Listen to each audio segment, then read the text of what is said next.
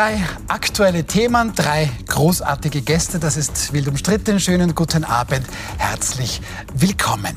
Salamitaktik. Bundeskanzler Karl Nehammer verrät uns jetzt täglich scheibchenweise, was er am Freitag in seiner Rede dann wohl sagen wird.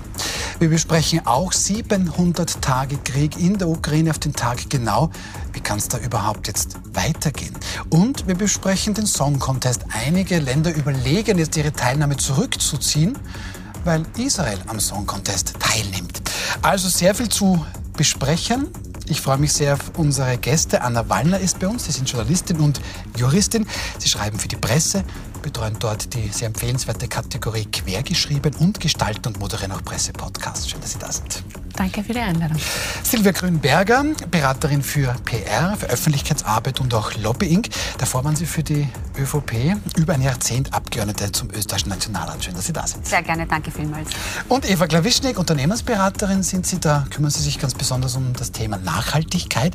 Und davor muss man gar nicht erwähnen, waren Sie langjährige Bundessprecherin der Grünen, Clubobfrau, Nationalratsabgeordnete und so weiter. Schön, dass Sie da sind. Schönen guten Abend.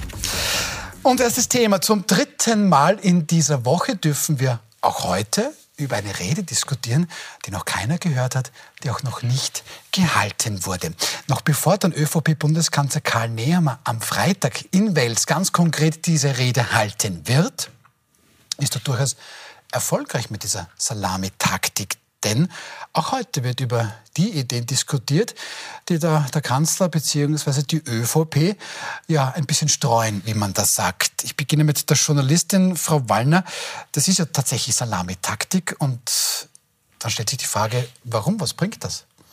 Ich habe jetzt gerade noch überlegt, ob mir noch ein anderes äh, Lebensmittel einfällt, das man statt Salamitaktik nennen könnte. Toastbrot? Was auch immer, also vielleicht auch was Veganes, aber mir ist Ja. leider nichts eingefallen so schnell. Äh, ich glaube, die, die Antwort liegt auf der Hand. Ähm, das erste ist, also eine Taktik ist es auf jeden Fall und so wie Sie gerade schon gesagt haben, dürfte sie ja wirklich auch au- aufgehen. Nicht nur wir hier diskutieren heute äh, zum wiederholten Mal auch in dieser Sendung die Woche darüber. Das heißt also, man hat sich offenbar in der ÖVP entschieden, dass man auf den großen Knalleffekt bei der Rede in zwei Tagen verzichtet und lieber im Vorfeld schon scheibchenweise die Information herauslässt und damit tagelang im Gespräch bleibt. Ich glaube auch- funktioniert, das kann man mal funktioniert, sagen, genau. definitiv. Es Mhm. kann auch genauso gut sein, dass, dass man sich denkt, es gibt immer mehr Menschen, die äh, vielleicht gar nicht alles auf einmal sozusagen verdauen können, um wieder bei der Salami zu bleiben. Eine ganze Salami auf einmal essen ist vielleicht ein bisschen ungesund und tut, ist nicht so praktisch oder nicht so, nicht so angenehm. Äh, Aber wenn ich sozusagen jeden Tag ein bisschen eine Info kriege, dann, ähm, dann kann ich das leichter auch äh, verarbeiten, was da genau gemeint ist. Und ich glaube, das Zweite ist tatsächlich, dass man einfach mit verschiedenen Themen versucht, äh, versuchsballonmäßig abzutesten, was ist, äh, was kommt an, was ist wichtig, was ich bin überzeugt davon, dass ein paar der Themen, die wir heute auch diskutieren, die wir die Woche besprochen haben, die in der Rede vorkommen, kommen werden, nie wieder größer diskutiert werden und andere schon. Ja, also ich finde zum Beispiel die Gender-Debatte ist ein gutes Beispiel. Das kam gestern, also die gestrige Genau, die Salamischeibe quasi. Salamischeibe. Genderverbot in der Verwaltung ähm, zielt natürlich eins ganz klar ab, vor allem auf die FPÖ-Wähler, zielt ab auf ein, ein Publikum, das sich in Niederösterreich schon daran gewöhnt hat, dass diese Themen dort ja in der schwarz-blauen Regierung äh, auch am, äh, im Regierungsprogramm stehen. Und ähm, auch wenn am Ende das vielleicht dann gar nicht mehr so wichtig sein wird, könnte trotzdem es dazu führen, dass man sich denkt, es gibt Wählerinnen und Wähler, die sich denken, ah, warte mal, da war irgendwas mit dem Genderverbot, das hat doch der Kanzler und der Nehammer auch gemacht. Also ich glaube, man hofft, dass man Menschen anspricht, die das eben auch gut finden. Ich, ich möchte ein bisschen, bisschen, gut, natürlich, klar, Ja. alles andere wäre ja schräg. Aber Frau Glawischnik, wir sind jetzt alle irgendwie Versuchskaninchen. Das bedeutet, weil Frau Wallner sagt, naja, da schaut man dann schon, wie da reagiert wird. Also das heißt, jetzt schaut bei der ÖVP jemand zu, wie Sie auf die Salamitaktik reagieren. Also ich glaube, alles dieser Themen ist bereits abgetestet. Also da ist, glaube ich, nichts unversucht. Ähm, also man möchte hier eigentlich einen Wahlkampfauftakt sozusagen starten. Also ist meine Beobachtung, also die ÖVP hat sich ja jetzt äh, in interne Diskussionen verwickelt, ob sie vorgezogene Neuwahlen tatsächlich unterstützt, ja oder nein. Die Länderchefs haben gesagt, äh, wir würden es nicht schaffen, für zwei Termine zu mobilisieren. Also das heißt, Karl Also Nehammer muss jetzt... EU-Wahl und Nationalratswahl? Genau, also im Mhm. Juni und im Ja, September. ja. Also es geht jetzt darum, einmal auszuprobieren, was ist wirklich wahlkampftauglich. Ja? Und, und das ist jetzt der erste Testballon, ob das jetzt wirklich funktioniert. Und ob Karl Nehammer auch funktioniert. Also, weil das hängt ja auch davon ab, ob er das authentisch macht, ob er gut wirkt, ob er in irgendeiner Form auch Sympathie gewinnt. Es geht ja nicht um uns hier am Tisch, ja. sondern um die Wählerinnen und Wähler draußen. Also die müssen also sozusagen den, also das, was auf der Angel hängt, das muss ihnen schmecken. Ja? Wie heißt das so schön? Der Köder muss ja dem Fisch schmecken, schmecken nicht dem Angler. Wobei ein bisschen vielleicht schon auch dem Angler. Ist das vielleicht auch ein bisschen ein Signal nach innen? Weil Karl Nehammer wird am Freitag in Wels vor 1500 ÖVP-Funktionärinnen und Funktionären auftreten. Und aus deren Sicht wünscht man sich natürlich ein möglichst starkes Programm, eine möglichst starke Person, die da vorne steht. Also auch ein Signal nach innen. Ich setze da auf die richtigen Themen. Also diese Rede ist definitiv ein Signal nach innen als auch nach außen. Und die ÖVP hat jetzt zwei Dinge wirklich extrem gut gemacht, nämlich unter dem Leitmotto Kommunikation braucht Dramaturgie hat dieses häppchenweise Aufbereiten der Inhalte wirklich dafür gesorgt, dass es einen Steigerungsbogen gibt mit dem Höhepunkt dann bei der Rede in Wels. Und da wird es noch ein paar Überraschungen geben. Davon gehe ich aus, dass noch nicht alles verraten ja, wurde. Mhm. Sonst wäre es ja langweilig, wenn da tausend Menschen irgendwie hinpilgern. Also kommunikativ jetzt wirklich gut gemacht. Ähm, aber was mich äh, wirklich noch mehr freut und nicht nur mich alleine, sondern viele andere Unternehmer und Leistungsträger in diesem Land, ähm, wir haben es ja vielfach auch schon oft betont, dass die Themen Wirtschaft und Leistung jetzt endlich Platz finden und dass die ÖVP als staatstragende Partei auch die Mitte dieses Landes besetzt. Mit einigen Themen, die ja schon prolongiert worden sind, also Leistung muss sich lohnen, Steuerentlastungen für Unternehmer, es soll Aber mehr vom Einkommen, von der Pension bleiben, die Erleichterung von Vermögensaufbau. Das sind ja alles Themen, wo man nur sagen kann, ja, ja, ja, bitte und besser noch heute und, als Wo man aber auch sagen kann, Frau Wallner, war die ÖVP nicht schon 37 Jahre in das wollte ich gerade sagen. Das ist natürlich Warum ist das noch nicht aufgelegte, da? Ja. Der aufgelegte Elfer zum Zurückschießen. Natürlich ist das ein bisschen ein Hohn. Vier, vier Jahrzehnte, nachdem ich äh, immer Teil der Regierung war, jetzt mit diesen Dingen zu kommen. Warum war denn da bis dato das äh, nicht, also nicht das, der Zug zum Tor äh, in diesen Themen da? Ja? Also ich verstehe schon, dass man sich äh, aus Unternehmersicht äh, darüber freut und sagt, endlich. Aber man glaubt das halt einfach auch noch nicht, weil ja, das sind ja, das ist ja auch das Lustige, es sind alles Themen, die sich jetzt wahnsinnig schön anhören und die, die ähm, gut klingen. Aber ob sie dann äh, umgesetzt werden, das ist so ein langer Weg bis dorthin. Das muss erst einmal gewählt werden, da ja. muss eine Regierung, eine Koalition gebildet werden. Die Frage ist, welche Rolle die ÖVP darin spielt. Also ich muss ehrlich sagen, ich finde, das auch ein bisschen, wie soll ich sagen, ich frage mich wirklich, wen man genau ansprechen will, weil ähm, ein, ein, also denkende Menschen wissen ja, dass das ein Wahlkampfslogan ist. Also, vielleicht denken nicht zu viele. Also inhalt, inhaltlich muss man sagen, hat diese Regierung, also ÖVP auch mit den Grünen, auch wirtschaftspolitisch einiges weitergebracht. Also die Abschaffung der kalten Progression, um nur ein Beispiel zu nennen, oder auch der Schwerpunkt auf ökosoziale Marktwirtschaft. Nur das Thema oder das Drama in dem Fall war leider, dass die Kommunikationsphasenweise so schlecht war und dass man diese Themen einfach wirklich nicht gut verkaufen konnte. Und deshalb bleibt die Wahrnehmung zurück. Es ist ja nichts passiert passiert, was aber gar nicht stimmt. Ähm, und ich glaube, wir leben momentan in Zeiten, wo es äh, speziell eine Partei gibt mit Herbert Kickel, die extrem nach rechts driftet, von politischen Fahndungslisten spricht, eigentlich die ähm, Demokratie abschaffen möchte, Verschwörungstheorien in den Raum wirft. Und auf der anderen Seite die SPÖ mit Babler total nach links gerückt. Da läuft die ewige alte Schallplatte mit dem äh, Lied der Vermögensteuer. Also das alleine wird auch nicht reichen. Und ich glaube, dass es jetzt Zeit ist, ist für Themen und auch Werte und Ideologien der Mitte. Und endlich besetzt die ÖVP das. Ja, da muss man, glaube ich, schon ein bisschen ähm, vorsichtig sein. Also als gelernte Österreicherin, als gelernte Österreicher weiß man, also wie solche Slogans zu behandeln sind. Also wenn es darum geht, die Mitte zu stärken und den Mittelstand zu entlasten und irgendwie, ähm, also das, allein das Wort ähm, Nebenkostensenkung, glaube ich, kann niemand mehr hören. Also das ist über Jahrzehnte hin und her gebetet worden. Also ähm, ich, ich höre es, aber mir fehlt wirklich auch das Vertrauen. Ja. Und es ist ja auch nicht so, dass die ÖVP nicht in irgendeiner Form jetzt auch noch Gestaltungsmacht hat. Man kann auch jederzeit, also mit guten Ideen, auch jetzt noch Dinge auf die Reise schicken. Und ähm, ähm, das ist ja alles für die Zukunft sozusagen gedacht. Und da fängt bei mir schon der Zweifel an. Okay, das ist jetzt für eine mögliche Koalition nach einer Wahl, wo ich noch nicht einmal den Termin weiß, wo ich noch nicht einmal weiß, mit wem die ÖVP in einer Koalition sitzt, ähm, wo ich auch nicht weiß, was sie dann durchbringt. Also das ist wirklich klassisches Wahlkampfgetöse. Äh, und als solches wird es auch eingeordnet werden. Aber Wobei ich einen Satz noch dazu sagen will, ich meine, in Wahrheit ist, was ich äh, zugestehen muss, ist, das Mittel, das der Kanzler hat momentan, im Gegensatz zu allen anderen Parteien, ist, sich zu inszenieren in so einer Rede, in dieser Österreich-Rede. Ich finde, das äh, ist sozusagen auch äh, nur, nur ja, richtig, dass er das tut. Mhm. Ähm, und dann vielleicht zu hoffen, dass dann auch in den, in den Umfragen, Sonntagsfragen und so weiter ein gewisser Aufwärtstrend damit beginnt. Ja. Mhm. Ich weiß nicht, ob die Themen, die er jetzt gerade aufs Tapet bringt, äh, die ja jetzt auch so, so eins nach dem anderen äh, bekannt wurden, die richtigen dafür sind. Aber ähm, ich verstehe sozusagen, warum er das jetzt tut, um das mhm. groß zu inszenieren. Äh, wir hatten letztes Jahr eine ähnliche Rede im März 2023. Mhm. Da war dann danach ein bisschen eine Ernüchterung, weil er das ja, leider nicht halt geschafft hat. Dann die, die bei der Rede. Also eine, eine Kanzlerrede. Also traditionell also hat es bei unterschiedlichen Bundeskanzlern unterschiedlicher Couleur hat es immer einmal im Jahr eine Art Kanzlerrede genau. gegeben. Also es war jetzt fast schon traditionell. Aber das ist eine Parteirede, die er hält. Er ist ja nicht als Kanzler in dieser Ja, aber er, er, hält sie in der Funktion. Na, natürlich hält er sie in der Funktion des Bundeskanzlers. Er ist es ja auch. Äh, und von einem Bundeskanzler darf man auch erwarten, dass er staatstragende und relevante Themen anspricht.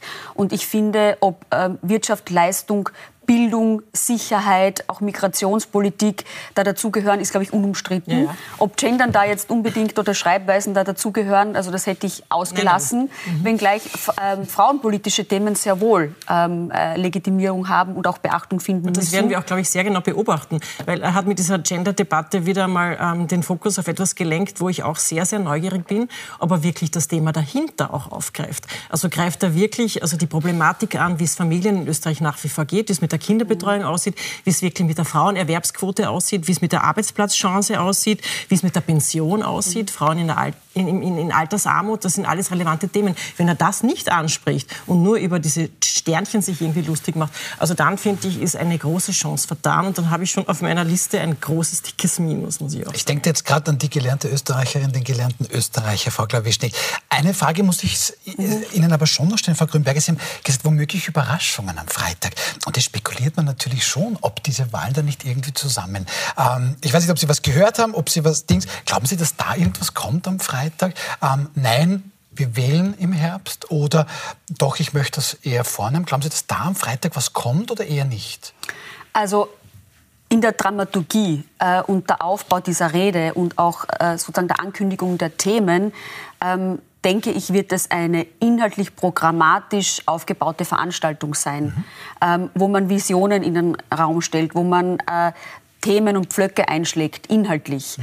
Und ähm, eine, eine, eine Wahl vom Zaun zu brechen, einfach so, weil jetzt gerade der 26. Jänner mhm. ist, äh, also so einfach geht es ja so auch nicht. nicht. Ja, so einfach geht es also nicht. Das würde jede inhaltliche Debatte komplett erschlagen. Ja. Das wäre die einzige ja. Botschaft, es gibt Neuwahlen. Also da, dann wäre die ganze Dramaturgie der Woche komplett für und den Es wird wohl ja. so nicht sein, dass der Bundeskanzler auf die Bühne geht und sagt, grüß euch, die Rede heute Abend einmal, wir wählen neu und zwar am so und so viel. Das, das wird nicht sein. Das wäre eine böse Überraschung. Also ich glaube, soweit ich weiß, fehlt auch gerade der Grund, die, Na, wenn die, die Landeshauptleute, wenn die Landeshauptleute sagen, sie möchten ganz gerne früher wählen, ist das in der ÖVP schon nein, vermutlich ein Gewicht? Ja, das schon, ja. aber es fehlt jetzt derzeit die, der Grund, die Botschaft, wie ich dem Wähler, der Wählerin vermittel, warum ich das jetzt mache. Mhm. Wenn wir uns zurückerinnern an andere vor, vorzeitig aufgekündigte Regierungen, war immer irgendein Konflikt, irgendein Thema und das ist einfach derzeit nicht da, würde ich mal also sagen. Also wir hatten an, einige Anlässe, die oft mit Städten benamst waren, Ibiza, Knittelfeld. ja. Genau. Also Wels, glaube ich, wird es nicht sein. Ja, oder, Wels wird nicht es braucht definitiv einen Grund, weil du ja. kannst nicht einfach sagen, ich, ähm,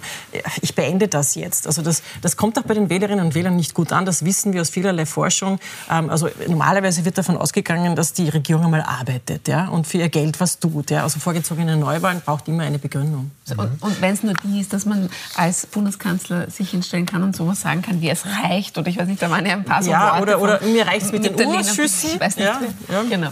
Aber, aber vielen Dank, dass ich von Ihnen jetzt gelernt habe, macht total Sinn, wenn man es jetzt hört. Das würde natürlich jede inhaltliche Debatte erschlagen. Also da ist dann vermutlich am Freitag eben wenig zu warten. Und Von meiner, meiner Meinung nach ja. ist das jetzt ähm, höchste Eisenbahn und höchste Zeit gewesen, dass auch wirklich einmal Inhalte, Inhalte in den Vordergrund gestellt werden. Und ich würde mir auch wünschen, dass seitens der Medien diese Inhalte analysiert werden und nicht darüber Frau debattiert Grünberger, Nein, heute sind Sie in der Sendung, haben Sie ja, gestern und vorgestern nicht zugeschaut. Nicht. Wir diskutieren ja jeden Tag. Ja. Aber, und nur über die ÖVP. Aber es hat auch schon Berichte gegeben, wo dann immer mehr spekuliert worden ist, ob diese Ansagen jetzt eigentlich darauf aus sind, mit äh, der einen Partei äh, zu schielen oder doch nicht. Also weniger Befindlichkeiten in der Analyse, sondern mehr Programm. Und das finde ich super, dass wir heute tun dürfen. Sehen Sie, wir aus, aus Sicht der, der, der, der, Bürgerin und des Bürgers, also du möchtest schon was Konkretes also für dich auch haben. Du Natürlich. möchtest ja nicht irgendwelche Ankündigungen für irgendwann, sondern es ist ja jetzt noch Zeit. Es ist Jänner. Also es gibt noch ein halbes Jahr wirklich Arbeit zu tun. Du kannst mhm. jetzt noch sozialpolitisch, wirtschaftspolitisch alles Mögliche noch im Parlament beschließen. Und die Grünen sind ja auch in vielen Fragen ein vernünftiger Koalitionspartner. Ja. Es geht noch um, die, um viele, viele wirtschaftspolitische Themen. Warum das jetzt nicht noch nutzen, frage ich mich warum zahle ich denen jetzt ein Dreiviertel des Jahr Wahlkampf sozusagen? Also möchte ich eigentlich nicht. Die, die gelernte Österreicherin, der gelernte Österreicher hat da schon auch eine Antwort, Frau Klawischnik. Aber weil Sie gesagt haben, Frau Grünberger, da sind es natürlich die Inhalte auch im Vordergrund, abseits von Befindlichkeiten. Aber da stellt sich mir eine Frage, Frau Wallner, wo sind gerade die anderen Parteien? Ja, das ist eine gute Frage, das wollte ich auch schon sagen. Das ist halt auch ein bisschen der Nachteil, äh, oder der, äh, momentan sieht man in der Dynamik, allen anderen fällt es momentan offenbar schwer, selbst neue Themen zu setzen oder darauf zu reagieren reagieren adäquat. Jetzt war ganz kurz ein bisschen ähm, Ablenkung durch die Bekanntgabe der EU-Spitzenkandidatin äh, der ja. Grünen äh, mit Lena Schilling. Aber sonst sind alle anderen eigentlich relativ still und, und lassen die ÖVP die, Woche jetzt eben, wie wir jetzt schon mehrfach gut geschildert gehört haben, in dieser Dramaturgie eigentlich ziemlich gewähren. Ja. also natürlich, was schon kommt, und das fällt mir auf, interessanterweise als jemand, die jetzt auch schon lange Jahre die Politik und vor allem Medienarbeit dazu äh, begleitet und beobachtet. Es gibt natürlich die üblichen OTS, sowohl von FPÖ und auch mhm. SPÖ und NEOS, die jetzt also das heißt, jeden einzelnen ein bisschen genau, kommentiert wird, ja? die das ein bisschen aber reflexartig oft, ja, ja also so genau. ideologisch. Aber die also sind eben schon so langweilig oft auch. Ja, mhm. offenbar sind sie langweilig, aber, aber dass sie nicht, äh, sie schaffen es nicht, eine gewisse Wahrnehmungsschwelle mhm. zu erreichen. Ich habe jetzt heute bewusst mir auch, weil ich wusste, ich bin zu Gast, die Journale angehört äh, auf Ö1, die, die ZIP nochmal nachgeschaut. Es ist nicht so, dass die jetzt die anderen stark zu Wort kommen und ihre Gegenpunkte äh, vorbringen können. Nein, der Einzige, der das bis jetzt bravourös gemeistert hat, nämlich in der Inszenierung, gar nicht so inhaltlich, weil da ist gar nicht so viel dahinter, war Herbert Kickel. Das muss man ihm lassen. Aber der, auch die sind momentan. Also naja, das, aber seine also letzte Rede ist ja gar nicht ja, so lang her. Ich möchte ja. streiten. Also ich glaube, ich, ich sehe ihn jetzt eher in der Defensive eigentlich. Also mit diesen Riesendemonstrationen in Deutschland, mhm. also wo ein ganz starkes Zeichen gesetzt wird, wo auch in Österreich jetzt am Freitag erste mhm. Demonstrationen stattfinden. Also ich sehe ihn da eher in der Defensive. Also sich da irgendwie, er hat sich nie ganz klar von den Identitären ähm, sozusagen äh, getrennt oder in irgendeiner Form distanziert, sondern er hat immer die, hat er als NGO bezeichnet. Äh, ich glaube, das kommt bei vielen jetzt im Moment so an. Es ist ein, ein Stück too much. Ein Stück wirklich zu viel. Aber etwas haben wir in der Redaktion gefunden. Ähm, die SPÖ, die schickt heute einen sehr spannenden Termin aus. Ähm, SPÖ-Chef Andreas Babler wird am Freitag um 16 Uhr ein Statement zu aktuellen politischen Themen abgeben, heißt es hier. Am Freitag um 16 Uhr. Das ist deshalb bemerkenswert, weil am Freitag um 16 Uhr Bundeskanzler Karl Nehammer diese Rede in Wels dann beginnen wird. Frau Klawischnik, haben wir da ein bisschen was übersehen oder versucht man da ein Gegenprogramm? Also ich habe keine Ahnung, was das wirklich soll. Ich finde das auch, auch nicht, nicht, so clever. Ich meine, okay, man soll halt den Nehammer das reden lassen. Es ist ja in Ordnung, dass er einen Punkt setzt, aber gleichzeitig eine Rede anzusetzen. Oder man erwartet schon den Neuwahltermin, was ich nicht erwarte. Aber, also wenn er clever sein hätte wollen, dann hätte er am Freitag in der Früh noch etwas Herr inszeniert. Babler. Ja, mhm, okay. und hätte dort ähm, den Herrn Bundeskanzler aufgefordert zu etwas oder eingeladen zu mhm. etwas oder ihm etwas hingeworfen, worauf er dann reagieren muss. Also eine paradoxe Intervention sozusagen. Das hätte er dann aber so rechtzeitig machen müssen, dass ähm, Karl Nehammer gezwungen ist, darauf zu reflektieren. Aber wenn das gleichzeitig stattfindet, wird dort die Aufmerksamkeit eher gering sein. Mhm. Das werden wir dann am Freitag sehen. Aber Sie wollten unbedingt über Inhalte sprechen, Frau Grünberger. Stellen Sie sich mal vor, ich würde das nicht tun. Puh. Aber dann schauen wir mal heute auf die ganz konkreten heutigen Salamischeiben. Am Montag, Sie erinnern sich, da hat es eben geheißen, Frau Grünberger hat schon ein bisschen angesprochen, da muss sich Arbeit, da muss sich Leistung wieder lohnen. Da wollen wir auch die Steuern senken für die Menschen, die eben leisten. Gestern hat es dann geheißen, Frau Klawischnik hat das angesprochen, Gendern ist gaga. Stellt sich die Frage, was gibt es da heute Neues? Sie stellen sich jetzt mal kurz den Trommelwirbel vor. Heute gibt es dann quasi Reformvorschläge in Richtung Migration. Zum Beispiel Sozialleistungen. Die soll es erst in voller Höhe geben nach fünf Jahren legalem Aufenthalt in Österreich. Sachleistungen werden da auch wieder angesprochen. Das ist eben mehr Sachleistungen und sogenannte zweckgebundene Sachleistungen Sozialleistungsgutscheine gibt statt Geldleistungen und gemeinnützige Arbeit. Menschen, die Sozialhilfe beziehen und arbeitsfähig sind, die sollen bitte gemeinnützige Arbeit tun. Ähm, was ist da jetzt neu? Also ich, ich kenne einige dieser Positionen eigentlich schon. Frau Grünberger. Aber sie sind nicht umgesetzt. Äh, und sie sind, sie sind sinnvoll, sie sind richtig. Da sind wir uns aber warum sind sie nicht umgesetzt? Weil ich weiß schon, die, die, die Grünen sind da natürlich ein bisschen anderer Meinung. So aber ich bin die 37-Prozent-Partei noch. Aber ich habe da die 14-Prozent-Partei und jetzt hätte ich gern, dass man sich durchsetzt. Warum ist das nicht passiert?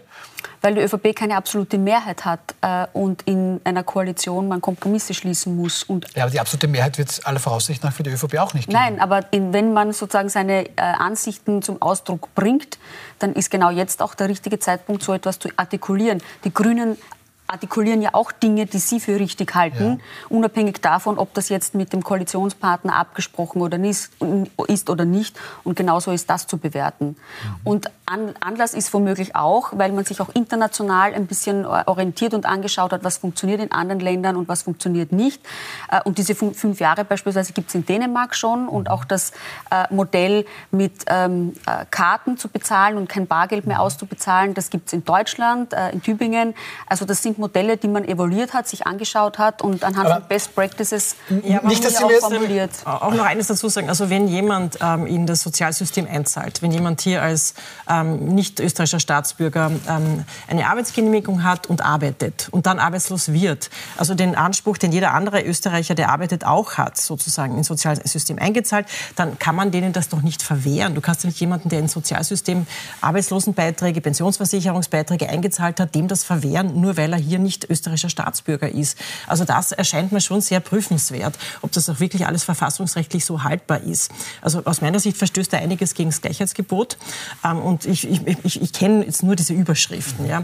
Aber trotzdem. Wie wir alle, Frau ja, also, Man muss sich das wirklich im Detail anschauen, ob das jetzt populistische Überschriften sind oder ob das wirklich ein substanzhaltiger Vorschlag ist. Ja. Also es geht hier vor allem auch um den legalen äh, Aufenthalt. Und wenn jemand hier äh, ins Sozialsystem schon eingezahlt hat, berufstätig war ja, und und, und einen Schicksalsschlag erfährt oder wie auch immer. Also da wird man, da wird es dann schon aufs Detail ankommen. Da bin ich total bei Ihnen. Aber Frau Wallner, äh, wie gesagt, ich finde das jetzt alles weniger neu. Das ist natürlich ein Argument mit absolutem Mehrheit, aber wenn es danach geht, das wird vermutlich keine Partei in Österreich auf absehbare Zeit bekommen. Die ÖVP lobt tatsächlich immer wieder den dänischen Kurs. Dort geht man da mit Migration tatsächlich sehr, sehr restriktiv um. Das kommt dort von den Sozialdemokraten interessanterweise. Ähm, trotzdem, Dänemark hat eine andere rechtliche Situation als Österreich. Also das ist lieb, wenn ich Dänemark gut finde, aber ich könnte in Österreich verfassungsrechtlich viele Dinge gar nicht tun. Warum? Äh ich sehe das bei diesem ganzen Themenfeld ähnlich wie mit dem Gendern und mit all den Themen, die da jetzt aufgepoppt sind. Ich glaube, eines ist auf jeden Fall klar. In der grün-schwarzen Regierung war das Thema Migration sicherlich auf die lange Bank geschoben, weil man gewusst hat, wir zwei können uns nicht einigen. Wir sind da bei vielen Dingen äh, unterschiedlicher Meinung. Und es gab natürlich auch größere Konfliktprobleme wie die Abschiebung von Schülerinnen und so weiter. Große Dinge, die dann für, für auch für Missstimmung gesorgt haben. Mhm. Das heißt also, für mich ist ist klar, dass das eine Ansage ist. Ich meine, es hat Frau Grünberger schon gesagt, die Medien machen immer nur analysieren, für wen ist das. Mache ich es jetzt leider doch noch einmal. Aber mir ist klar, dass das natürlich abzielt auf eine, auf eine äh, bestimmte Wählergruppe. Das ist auch völlig in Ordnung. Nur ich bin da bei der Frau Klawischnik, was dann am Ende wirklich hält, was dann wirklich sinnvoll ist, ähm, müssen wir sehen. Ich finde viel wichtiger, und ich kenne auch nur die Überschriften äh, und weiß nicht, ob die da jetzt äh, im Detail auch noch äh, dazu äh, Überlegungen drinnen stecken, stecken, ist das Thema äh, Arbeitskräftebeschaffung. Ja, wir sehen einfach, dass wir im Vergleich zu anderen Ländern in Europa, gerade auch Stichwort Ukraine, uns wahnsinnig schwer tun, diese Menschen, die zu uns kommen, aus welchen Gründen auch immer, in den Arbeitsmarkt zu integrieren. Und, ähm, das und gleichzeitig bei dem Wort, das wir eh ständig erwähnen, Fachkräftemangel. Aber dann und haben wir 200.000 genau. Arbeitskräfte. Und da hat er auch einen Vorschlag gemacht, das innerhalb von 72 Stunden abzuhandeln. Die Rot-Weiß-Rot-Card jetzt. Genau, ja, die Rot also schneller machen. Das dauert bis jetzt, also wenn ich jetzt eine, eine Arbeitskraft aus dem Ausland, aus einem Drittstaat bin, dann kann ich um diese Rot-Weiß-Rot-Karte ansuchen. Dann schaut man nach, was habe ich für eine Qualifikation, also kann ich diesen Beruf überhaupt, für den ich mich da bewerbe, nur zur Erklärung. Und im Durchschnitt dürfte das in Österreich jetzt so 60 Tage oft dauern. Mhm. Ähm, ich kenne auch Fälle, die dauern Jahre. Ähm, Und jetzt will man das auf 72 Stunden mhm. beschleunigen. Das haben Sie nur gesagt, ich wollte das unter Vollständigkeit halber dazu sagen, bitte, aber ich habe Sie unterbrochen. Nein, nein, nein, ich habe das nur eingeworfen. Ähm, also mir erscheinen die 72 Stunden vollkommen utopisch. Also äh, die österreichische Verwaltung kennend, also wie soll das wirklich ablaufen? Die gelernte Österreicherin also, kommt hier wieder zum Vorschein. Also, ja, ähm, also, aber ich finde es trotzdem lobenswert, dass man also den Finger da in diese Wunde legt und sagt, ja. das soll schneller gehen und das soll effektiver gehen. Aber trotzdem, die ÖVP ist da jetzt seit Jahren in der Regierung und das Thema ist ja nicht seit, ähm, also vom Himmel gefallen. Aber also Facharbeitskräftemangel und Rot-Weiß-Rot-Card, das diskutieren wir ja auch, glaube ich, jetzt schon seit 25 Aber Jahren. Ich bleibe gleich bei Ihnen, ähm, weil Frau Wallner sagt, das ist vielleicht schon ein bisschen eben auch in Richtung FPÖ jetzt ein bisschen gedacht. Und das verblüfft, weil ich glaube, viele Menschen im Land haben das Interesse, dass zum Beispiel Arbeitskräfte aus dem Ausland kommen. Viele Menschen sagen aber auch, was mache ich denn mit Menschen, die sich nicht integrieren wollen? Und die Parteien der, der links der Mitte sind da auffallend still ähm, Klawischnik, oder kommt es nur mir so vor? Weil der Herr, ba der Herr Babler hat sein kaiser doskozil papier das man irgendwann mal ändern wird müssen. Und bei den Grünen höre ich, es werden noch viel mehr Flüchtlinge kommen, weil natürlich das Klima auch dazukommen wird. Also was, was mir trotzdem nicht klar ist, was heißt das Menschen, die sich nicht integrieren wollen? Ja? Also es mag ähm, ähm, Problemszenen geben, wo man wirklich sehr genau hinschauen muss. Also ich glaube, das sind gewisse, äh, vor allem Staaten, wo die Integration sehr, sehr schwer funktioniert. Also ich, ich spreche jetzt mal an, also Tschetschenien zum Beispiel, das ist in Österreich ein bekanntes Problem. Ja? Mhm. Aber, aber ansonsten haben wir in Österreich eher das umgekehrte Problem. Also, dass wir ähm, sehr viel mehr Arbeitskräfte brauchen, als wir aus dem Ausland sozusagen lukrieren können. Und mit unserer sozusagen, ähm, ähm, also mit, der, mit der Geburtenrate, die wir im Moment haben, geht sich das alles nicht aus. Also, das ist für mich das relevantere Thema. Wie funktioniert die Wirtschaft weiter? Wie funktioniert das Sozialsystem weiter? Wie kriegen wir wirklich die Arbeitskräfte? Wie kriegen wir die ins Land? Ich glaube, man muss bei der Migrationspolitik zwei Dinge unterscheiden. Menschen, die aufgrund von Fachkräftemangel als wertvolle Arbeitskräfte hier äh, ins Land kommen oder Pflege, ja, Gesundheitssystem, ja. Richtig, also es kann von äh, High Potentials intellektueller Natur bis hin sozusagen äh, White Color Blue Color Worker sein, aber äh, auf der anderen Seite geht es dann auch um Menschen, die aufgrund äh, von sozialem Wohlstand oder weil es ihnen hier halt besser gefällt oder ähm, äh, rede jetzt nicht nur von, von Kriegsflüchtlingen, es gibt ja auch Wirtschaftsflüchtlinge, die dann in Österreich ein besseres Leben suchen. Und das gilt es eben genau zu differenzieren und zu schauen, wie viel hält Österreich tatsächlich aus, um, das, um nicht das eigene Sozialsystem für Österreicherinnen und Österreicher auf den Kopf zu stellen. Lassen wir das mal so stehen, wenn Sie einverstanden sind. Das wird natürlich noch Thema sein. Der Wahlkampf mhm. hat, beginnt ja gerade erst. Das werden wir wohl noch öfter besprechen. Ähm, wenn Sie jetzt auch genauso gespannt sind wie wir alle, was sagt denn Bundeskanzler Karl Nehmer da in seiner Rede. Es gibt am Freitag natürlich genau deshalb ein wild umstritten Spezial. Äh, um 20.15 Uhr am Freitag, da besprechen wir eben die Inhalte, die dann Karl Nehmer gesagt hat. Und, das hat auch Frau Glawischnik angeschaut, äh, angesprochen, wir schauen uns auch an, da wird es ja die Demo geben gegen rechts. Um 18 Uhr wird die sein in Wien. Auch da sind wir mit Reporterinnen und Reportern vertreten. Auch das besprechen wir dann in wild umstritten. Also ausnahmsweise gibt es uns auch am Freitag. Und wir schauen jetzt zum nächsten Thema. Am 24. Februar 2022 überfällt Russland die Ukraine. Seither sind auf den Tag genau 700 Tage vergangen. Man spricht in diesen knapp zwei Jahren von über 500.000, mehr als eine halbe Million gefallener Soldaten auf beiden Seiten. Dazu kommen auf ukrainischer Seite über 10.000 getötete Zivilisten und rund 6 Millionen vertriebene Menschen. Und Frau Glawischnik, da vergeht offensichtlich kaum ein Tag ohne Schreckensnachricht. Heute über Belgorod, das liegt nahe der Ukraine. Die Stadt Kharkiv im Osten haben Sie da vielleicht noch in Erinnerung. Auf russischer Seite liegt Belgorod. Dort stürzt heute Vormittag eine russische Militärmaschine ab. Die Russen sagen, da sind es 65 ukrainische Kriegsgefangene an Bord gewesen und getötet worden. Aus der Ukraine heißt es wiederum, dieses Flugzeug hatte Waffen aus dem Iran an Bord. Also inhaltlich kann ich das nicht. Kann man nicht sagen. Ne? Nein. Ja. Also das Einzige, was hier zu sagen ist, ist, es ist eine absolute Tragödie. Also Europa steht hier vor einer wirklichen Tragödie, die nun so, so lange schon andauert, ähm, so viele junge Menschenleben auch mittlerweile verschlungen hat. Ähm, und die Staatengemeinschaft ist in keiner Weise fähig, hier irgendeine Weise von äh, diplomatischer Lösung oder, oder Konfliktbewältigung, Friedensverhandlungen irgendwie aufzunehmen. Also es ist eine wirkliche Tragödie. Mhm. Frau Wallner, ich meine, ein Ziel hat es Wladimir Putin vermutlich unabsichtlich oder indirekt erreicht. Aber wir sprechen nicht mehr über die Ukraine, streng genommen. Seit rund drei Monaten sprechen wir über Israel, den Gazastreifen, das Schicksal der Menschen dort, aber letztlich kaum noch über die Ukraine. Hilft das womöglich Wladimir Putin?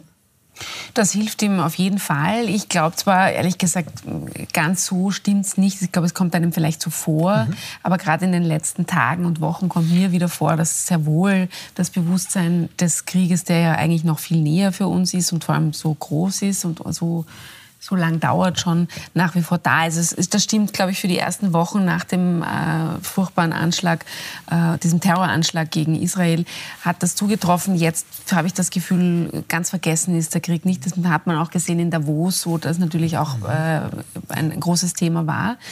Aber das, was ich eigentlich interessant finde an Putin und der ganzen Sache, also ich bin heute, an dem Tag, an dem wir sprechen, äh, eine Spur optimistischer, äh, was die Zukunft anbelangt, nämlich vor allem wegen der, wegen der Aufhebung der Blockade des NATO-Beitritts von Schweden. Das hat die Türkei gestern, das türkische genau. Parlament hat ratifiziert, auch Orban. Mhm. Ähm, also es schaut so aus, als ja. ob äh, Schwedens NATO-Beitritt äh, passieren wird. Mhm. Mhm. Und es ist natürlich irgendwie interessant, wenn man sich das so ansieht, dass Putin den Krieg gegen die Ukraine vor allem deswegen begonnen hat, weil er gesagt hat, hallo, hallo, die NATO bedrängt uns so, wir haben so Angst, das geht so nicht.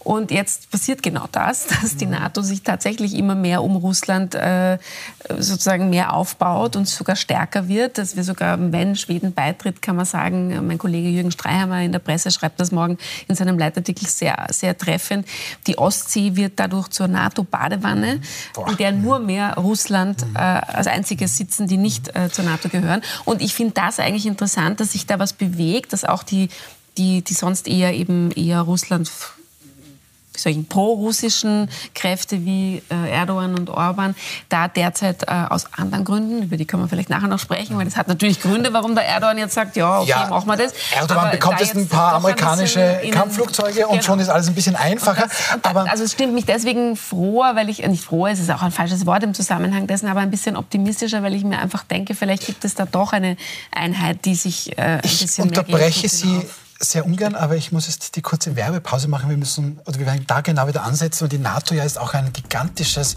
äh, Militärmanöver begonnen hat, um womöglich Russland mal zu zeigen, was man so kann. Wir sind gleich wieder zurück. Bleiben Sie bei uns.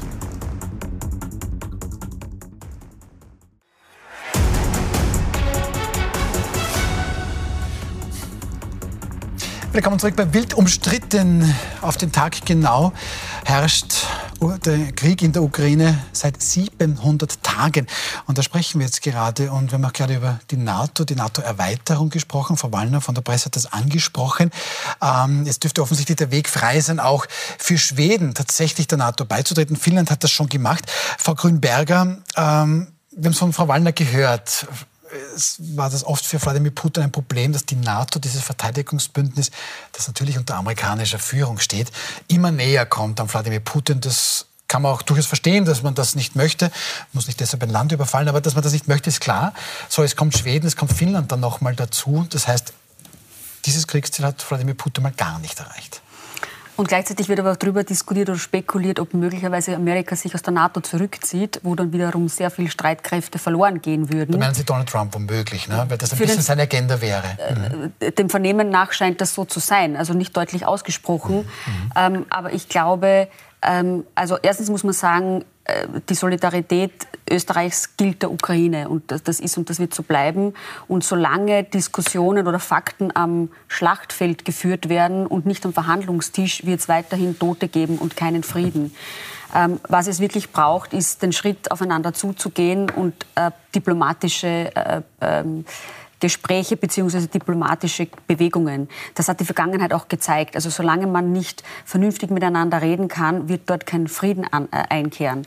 Und ähm, dass sich Russland jetzt vor der NATO fürchtet, das glaube ich nicht, ehrlich gesagt. Ja. Das glaube ich nicht. Äh, und, und der Weg geht über den Frieden und nicht über den Krieg und nicht über militärische Einsätze. Aber ist das, Frau Klawischnik, ist das vorstellbar? Weil wir besprechen das jetzt nicht militärisch, aber was wir sehr wohl wissen, ist, dass eine Art Pattsituation äh, in der Ukraine sein dürfte. Die Gebiete, die Russland annektiert hat, die Ukraine schafft es nicht, russische Truppen hier ähm, quasi zu vertreiben. Andererseits schafft es Russland auch nicht, die Offensive auszubauen. Das klingt ein bisschen nach einer Pattsituation. Äh, ist da eine ja, Verhandlung möglich? Pattsituation ist, glaube ich, ein, ein sehr euphemistischer äh, Ausdruck dafür. Es ist fast so etwas wie ein Abnutzungskrieg, mhm. also wo beide Seiten dann irgendwann einmal erschöpft sind, mhm. ja, weil die Ressourcen einfach nicht mehr reichen oder weil, weil man einfach, einfach nicht mehr kann. Also das ist auch ein mögliches Szenario, also für die Tür für eine Verhandlungslösung oder in irgendeiner Form für Gespräche. Mhm. Ähm, ich, ich glaube, dass es im Hintergrund schon immer wieder jetzt Bemühungen gegeben hat. Also wir wissen da ja nicht alles. Ja. ja. Ähm, ich glaube auch über die Türkei und über viele andere Länder ist immer wieder auch was, was, was versucht worden. Ja. Mhm. Also also Putin hat genau das Gegenteil eigentlich von dem erreicht, was er vermeiden wollte. Ja? Also gerade die nordischen Staaten, die waren ja von der ganzen Tradition her in dem Sinn so wie Österreich ein bisschen neutral, bündnisfrei. Ja? Und die gehen jetzt wirklich den Fluchtweg direkt in die NATO hinein, weil sie einfach das vermeiden wollen. Finnland noch viel ärger. Ja? Also das, äh, diese Sorge vor einer Annexion und die ist durch die Ukraine Realität geworden. Also Putin hat sich wirklich hier eine neue Konfrontationsbaustelle sozusagen. Frau Wallner, Sie haben ja die NATO angesprochen, da wollten Sie dann auch noch was sagen und ich versuche versucht das auch mit einer Frage, oder ja? Ja, ich wollte einfach nur sagen, dass ich habe das jetzt vorher so, so vielleicht zu euphorisch oder optimistisch ausgesprochen. Ich finde einfach nur dieses an einem Strang ziehen aus der europäischen Sicht, äh, das, was mich optimistisch stimmt. Die Downside dieser Entwicklung ist natürlich, dass wir sehen, äh, im Zuge dieses Krieges hat sich Europa, beginnt sich Europa gerade wieder mit sozusagen fürs Militärische zu interessieren. Also Deutschland beginnt langsam mehr in diesen in Aufrüstung und so weiter darüber nachzudenken und zu investieren. Das heißt, sozusagen dieser sicherheitspolitische Dornröschenschlaf, in dem wir da vielleicht die letzten Jahre und Jahrzehnte in Europa waren, der ist vorbei. Und es gibt sogar das, das Saying, dass solange Putin äh, mit der Ukraine beschäftigt ist, alle anderen Staaten die, Zeit, die Chance haben, sich in Ruhe darauf vorzubereiten, aufzurüsten. Also ich glaube schon, das ist natürlich jetzt eine sehr doomsdayige Prognose, dass alle wissen, wir müssen uns vorbereiten. Und es wird, also aber, eine ja. Hoffnung, dass das nie ein Hier ist aber auch, Spruch, hier ist aber auch Frieden willst, dann, dann rüste dich für den Krieg. Und, und alle stellen aber gerade fest, dass sie nicht genug, nicht genug gerüstet, sind. Genau. Aber jetzt bin ich eine Pazifistin ja. und finde das unerträglich, wenn, wenn Staaten äh, ihre Budgets so hinaufschrauben und wenn es plötzlich mhm. wieder darum geht, dass das, ähm, dass das wichtig ist. Aber wenn man sich mit Militärexperten unterhält, ähm, einen sehr spannenden und tollen finde ich den Österreicher Franz Stefan Gadi, der sich da wahnsinnig gut auskennt. Und wenn man mit ihm mal einen Abend darüber diskutiert, geht man auch als Pazifist nachher raus und denkt sich, na, vielleicht ist es doch besser, man bereitet sich lieber vor. Aber macht man besser das ja. machen die, die jungen Menschen das das wirklich mit? Weil was in Deutschland jetzt wieder diskutiert wird, die, Aus, die, die, Wehrpflicht ist ja dort nur ausgesetzt, die ist mhm. ja nicht mhm. tatsächlich abgeschafft worden 2011. Ja. Machen die jungen Menschen das mit, dass sie sich wieder sozusagen zu einem Kriegsdienst, unter Anführungszeichen, der vielleicht möglich ist, verpflichten lassen wollen? Ja? Also, die Frage ist, ob es auch mit, der, mit, dem Ausbau des Berufsheeres möglich wäre. Das ist auch meine Position. Das fände ich, find ich auch absolut, ich finde auch ähm, absolut also aber vernünftig. Frau Klavischek, ja. weil wir über die NATO gesprochen haben und weil Frau Grünberger gemeint hat, naja, da lässt sich jetzt vielleicht Vladimir Putin gar nicht so beeindrucken. Die NATO ist mal jedenfalls das größte Verteidigungsbündnis der Welt. Da sind mhm. natürlich die Amerikaner drin, da sind die Franzosen drin, da sind die Briten drin. Das ist jetzt rein militärisch nicht irgendjemand. Ähm, und die NATO hat am Montag jetzt das größte Militärmanöver seit dem Ende des Kalten Krieges begonnen. Der Titel, sehr viel sagen, Steadfast Defender, standhafter Verteidiger. Um was ja. zu tun? Also das ist eine ganz klare Abschreckungs... Ähm, ja, Veranstaltung, als Veranstaltung ist das, ist das, ist das falsche Wort, weil da geht es wirklich um die ähm, Verlegung von militärischen Kapazitäten in den Osten von Europa in einer Dimension, die wir, glaube ich, seit Jahrzehnten nicht beobachtet haben. Ich glaube, das geht also über vier Monate. Mega, ich glaube, 90.000 ja. Soldatinnen und Soldaten. Eine, eine riesige Mobilisierung, ja, ja. also mit, mit Personal, mit Material, ähm, die auch Unmengen kostet. Über die Kosten weiß man im Übrigen nichts. Es wird auch verweigert, über diese Kosten aus, aus, Auskunft zu erteilen, was, glaube ich, die Bevölkerung schon interessieren würde, was kostet uns das jetzt eigentlich? Mhm. Aber das ist ein, ein Muskelzeigen, dass wir Europa hier sozusagen abschirmen können. Also ganz klar gegen Russland gerichtet, ganz klar. Aber tatsächlich will man ja hier auch trainieren entlang der Ostgrenze, jetzt aus NATO-Sicht, wie man da eben reagieren könnte für den Notfall. Und was die Frau Grünberger so ein bisschen in den Raum geworfen hat, das gebe ich jetzt Sie weiter, davon lässt sich Wladimir Putin jetzt aus europäischer Sicht hoffentlich beeindrucken oder nicht? Das, ich bin da auch. Das ja, stimmt, das ist, ist, ist schwierig. Aber ich, eines ist, ist, ist, ist glaube ich, auch noch spannend. In dem Jahr gibt es ja, wie wir wissen, viele Wahlen. Eine ist in dem Fall nicht so spannend, weil es ist im März, 15. März, glaube ich, Russland. wählt Russland. Da werden wir, glaube ich, keine großen Überraschungen erwarten, sondern den amtierenden wiedersehen. Aber dann im äh, der 5. November in den USA, das ist auch für dieses Thema natürlich wahnsinnig spannend, weil es genau diese Frage wird sich dann, wenn es wieder Trump wird, äh, Amerika aus der NATO rausbegeben äh, oder nicht oder und solche Dinge. Also ich glaube, das Jahr 2024 hat da auf jeden Fall noch große Weggabel, hält große Weggabelungen bereit für diesen Konflikt. Und Sie, ja? In Österreich, glaube ich, hat ähm, oder wird ähm, dieses Manöver zwei Diskussionen ähm, auslösen, aber wahrscheinlich nicht nur in Österreich, sondern auch in allen anderen europäischen Ländern, nämlich ähm, wie stark sind eigentlich alle europäischen Staaten gerüstet. Und es werden Diskussionen entfacht werden wie ähm, äh, Wehrdienst, äh, Milizsystem, Berufsherr. Also das wird sich jetzt alles wieder neu äh, mhm. entfachen. Mhm. In Deutschland, was die Frau Klawischnik schon gesagt hat, mit Aussetzung der Wehrpflicht, das vielleicht wieder zurücknehmen. In Österreich gibt es ja schon die Diskussion, immer mehr junge Männer sind untauglich, äh, Kriterien, die nach unten geschraubt werden. Was muss man hier irgendwie tun? Also die Diskussion läuft ja schon. Das ist das eine. Und das andere, wir haben auch Europawahl. Ähm, und da wird auch die Frage gestellt werden müssen, finde ich, wie schaut es mit einer europäischen Sicherheits- und Verteidigungspolitik aus und wie, wie, wie, sind wir hier gerüstet? Ich möchte noch ein, ein persönliches Argument hier einbringen. Ähm, also ich habe zwei fast jetzt erwachsene Söhne. Der eine ist jetzt gerade zur Stellung sozusagen militärische Stellung. Also für mich ist das unvorstellbar. Also dass wir unsere Jungs ähm, in irgendeiner Form ähm, zu einem Militär verpflichten, wo wir dann als Europa vielleicht entscheiden, in Kriege zu ziehen oder in irgendeiner Form militärische Aktionen zu machen. Also ich kann mir das nicht mehr vorstellen. Und ich weiß da aber auch keinen Ausweg. Aber ich glaube, auch Sie könnten sich das nicht vorstellen, Ihre Kinder ähm, sozusagen als Kanonenfutter in einen Krieg zu sehen. Ja? Das gilt für die Ukraine im Moment ganz extrem. Ja? Die haben so viele junge Menschen verloren. Das gilt für Russland natürlich. Ja? Aber, aber diese barbarische Art der Auseinandersetzung, also das, das muss in irgendeiner irgendeiner Form der Vergangenheit angehören. Wir können das nicht über das Leben von jungen Männern irgendwie machen. Leider sind die bewaffneten so Konflikte, wenn wir jetzt an die Ukraine denken, wenn wir jetzt leider Gottes auch ja. an Israel und den Gazastreifen denken, plötzlich sogar mehr geworden anstatt weniger. Ja, und Rotes Meer, Houthi. Und Rotes Meer, die Houthi-Rebellen und, also und, und, und dort sind jetzt auch gerade Amerikaner und Briten im Kampf gegen die Houthis. Ja, lassen wir das so stehen. Ich glaube, ein schöneres Schlusswort als von Ihnen, Frau Klawische, kann man zu dem Thema vielleicht gar nicht finden und schauen damit zum nächsten. Der 68. Song Contest findet, Sie als Fan wissen das natürlich auswendig, vom 7. bis zum 11. Mai im schwedischen Malmö statt. Also noch ein bisschen Zeit bis dahin. Aber aktuell sorgen das skandinavische Länder mal zumindest für Diskussionen. Das tun sie nicht wegen der musikalischen Leistungen.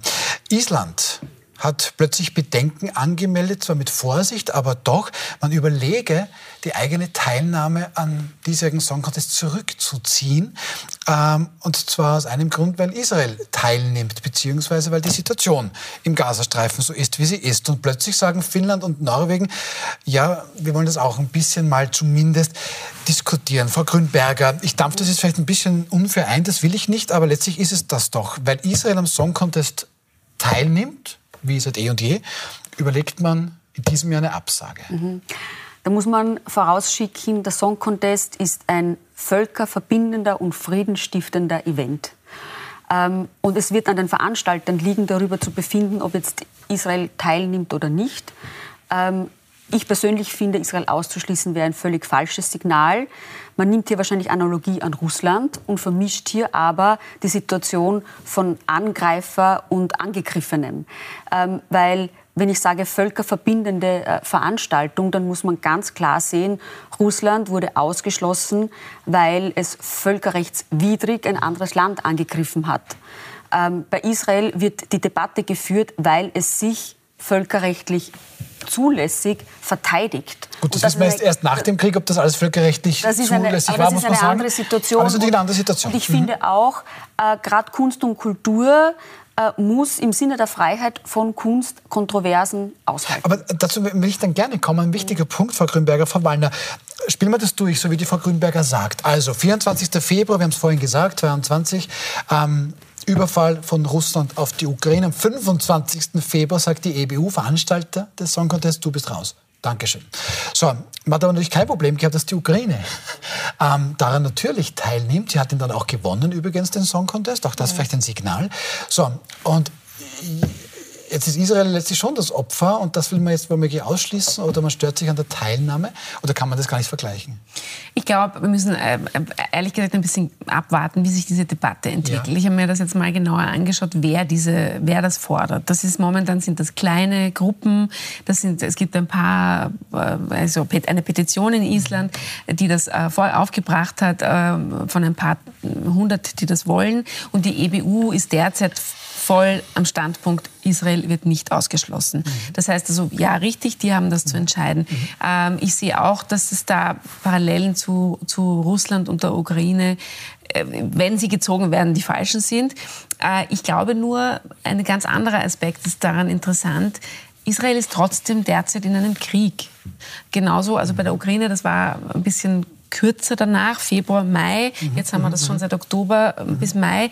Es ist auch so, dass es in Israel immer mehr Stimmen gibt, die sagen, wir wollen das derzeit nicht, weil, also vor allem muss man da wieder sagen, auch eine, jetzt nicht alle Israelis, aber vor allem Angehörige der Geiseln, der immer noch gefangen gehaltenen Geiseln, die einfach der Meinung sind, nämlich vor allem auch schon bei einer Sache, so wie bei uns das früher auch üblich war, das machen wir, glaube ich, heuer nicht mehr mit dem ORF.